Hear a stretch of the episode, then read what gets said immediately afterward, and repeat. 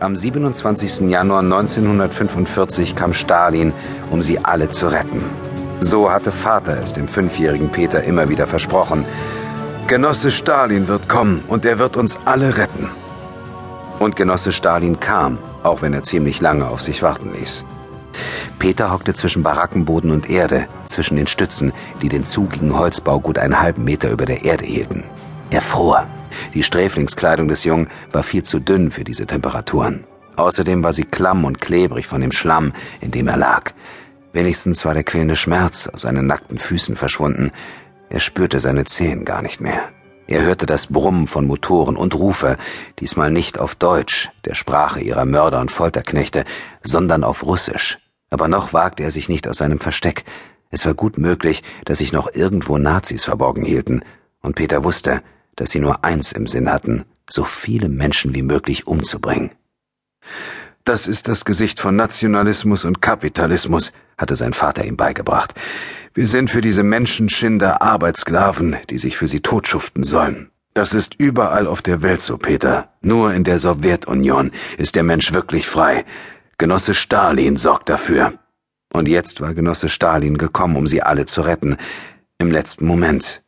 Vielleicht auch zu spät denn vor wenigen Stunden waren die Nazis gekommen und hatten Peters Eltern mitgenommen, um sie zu vergasen. Davon war Peter überzeugt.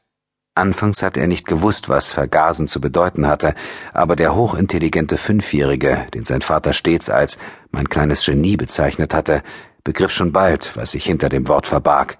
Zyklon B, ein Insektenvernichtungsmittel. Für die Nazis waren Menschen nicht mehr wert als Schädlinge. Für Genosse Stalin aber war jedes Menschenleben wertvoll. Darum schickte er seine Soldaten, um sie zu befreien, um sie zu retten.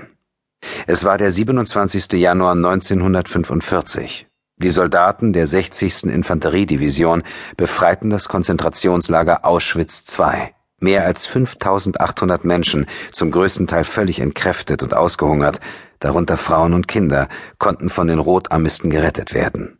Dennoch, nach all dem Grauen, all dem Schrecken, all der unvorstellbaren Gräuel, die er in den letzten Monaten erlebt hatte, blieb der Fünfjährige unter der Baracke und versteckte sich, frierend, halb verhungert. Aber lieber würde er verhungern oder erfrieren, als den gnadenlosen Mördern in die Hände zu fallen und auf einmal hörte er, wie jemand seinen Namen rief.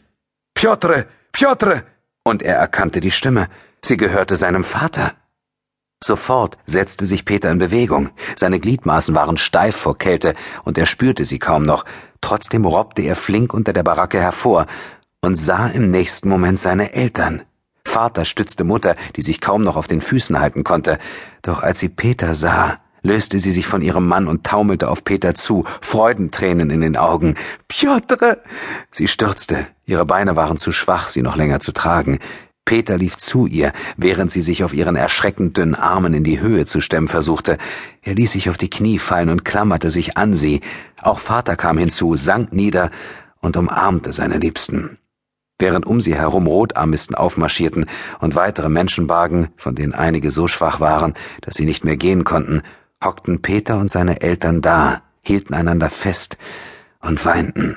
Nicht nur vor Glück überlebt zu haben und vor Erleichterung, es waren vor allem Tränen angesichts des entsetzlichen Grauens, das sie erlebt hatten, Tränen, die sie in dieser von Menschen geschaffenen Hölle lange hatten zurückhalten müssen.